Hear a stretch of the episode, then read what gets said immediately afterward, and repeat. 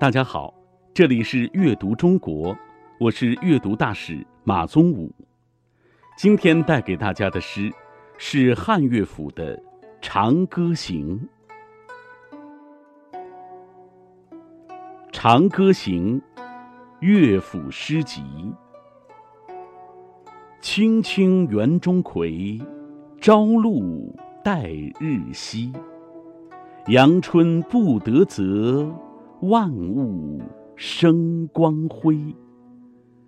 常恐秋节至，焜黄华叶衰。百川东到海，何时复西归？少壮不努力，老大徒伤悲。青青的冬葵在园子里生长啊。晶莹的露珠等待着阳光的洗礼。春天的阳光把幸福的希望洒满了大地，万物都呈现出了光辉。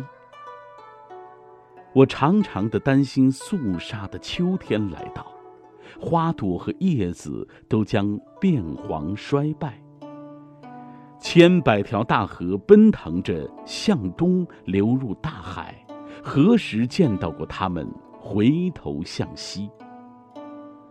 年轻人啊，赶紧努力吧，别等到头发白了，才为一事无成而伤悲。这首诗的作者是谁呢？他的名字叫《乐府诗集》。这本诗集是宋朝人郭茂倩编的。编和写是两回事儿，编就是把人家写好的诗放到一起，写就是你自己动脑动手从零开始的创作。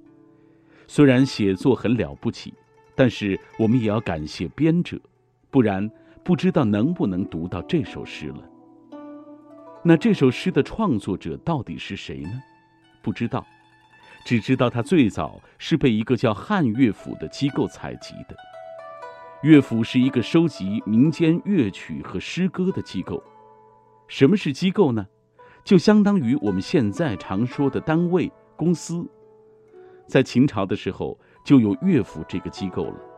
到了汉朝的汉武帝的时候，这个机构又扩大了，收集了很多民间歌谣和诗人的作品。这首诗就是在那个时候收集的，但是，到底是跟谁收集的呢？就没有更详细的记录了。不过，不管是谁写的，这首诗本身已经永远的记在了历史上，被千百年来的中国人诵读。我们现在还在读，这就说明它是一首了不起的诗歌。那么。这首诗是怎么创作出来的呢？我们也无法了解。不过，咱们可以发挥一下想象力，把自己当作诗人，来想象一下这诗的创作过程。来吧，和我一起闭上眼睛，我们来假装自己就是这首诗的作者。一天早上，你醒来了，因为做了一个好梦，所以起来的时候非常高兴。你穿好衣服出去，房子外边就是你们家的菜园子，园子里种着不少蔬菜，那长得最茂盛的，就是一种叫冬葵的蔬菜了。你傻呆呆地蹲在园子边上，看着青青的冬葵叶子和上边的露水，闻着泥土的芳香，呼吸着阳光的味道，禁不住浮想联翩。就在这时候，你忽然明白了。时间是不等人的，一定要努力。哎呀，得赶紧把想到的写下来。你就赶紧跑回屋子里，写下了这首诗。它被人们千古传颂。你想不想写一首也让所有人喜欢的诗呢？下面就让我们再回过头来，细细的品味一下这首诗吧。诗的题目叫《长歌行》。长歌是长声歌咏的意思，行是指古代歌曲的一种体裁。什么是体裁呢？就是歌曲的表达方法。唱歌的方法有很多，对吧？行就是其中的一种表达方法。将来你还会读到一些以行作为结尾的诗歌，比如说《东门行》《孤儿行》《十五从军行》等等。但最有名的就是这首《长歌行》。第一句：“青青园中葵”，青青是蔬菜叶子碧绿的样子。葵可不是向日葵，是一种叫冬葵的植物，它是蔬菜，也可以当药吃。园子里青青的冬葵呀，真好吃。作者可没想到吃，那是小虫子们的想法。第二句叫做“朝露待日晞”，朝露就是早上的露水，晨露。古人多会节省用词啊，这晞。是天亮的意思，这里说的是阳光照耀的意思。晨露等待着阳光的照耀。第三句，阳光不得泽，不，散步，德泽就是恩惠的意思。阳光给地球上的万物带来多少恩惠啊！如果没有阳光，世界一片黑暗，简直太可怕了。是阳光把希望洒满了大地。第四句，万物生光辉。这句话最容易懂，根本不需要我再做解释了，因为阳光的照耀，一切都明亮起来。下一句，常恐秋节至。恐，担心的意思。秋节就是秋天。常常害怕秋天来到，为什么要害怕秋天呢？因为人们都在春天播种，秋天收获呀。如果春天没有播种，秋天来到的时候心里就恐慌了，因为两手空空，什么都没有得到。第六句，焜黄华叶衰”，“焜黄，形容草木凋落的样子，华叶。就是花朵和叶子，花朵和叶子都败落了，这样一幅衰败的秋天景象，看起来是不是很伤感呢？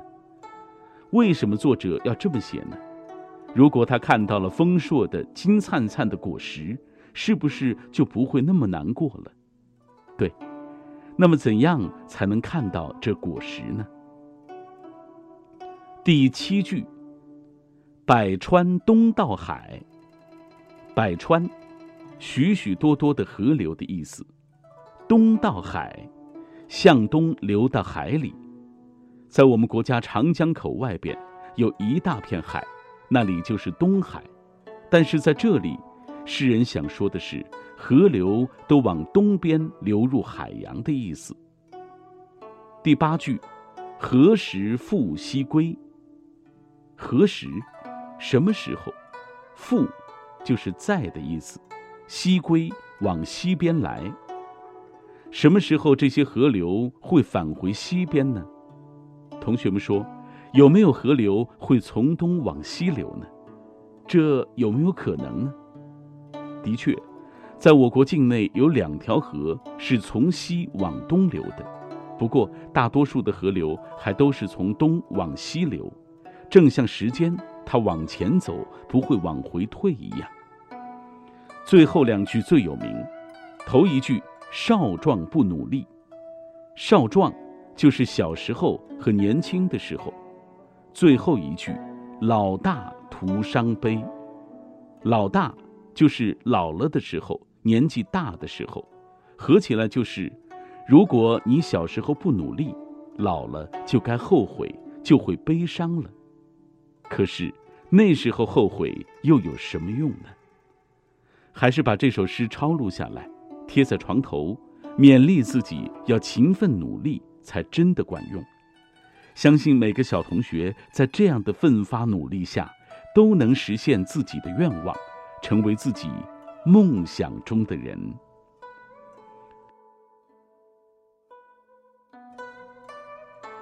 青青园中葵，朝露待日晞。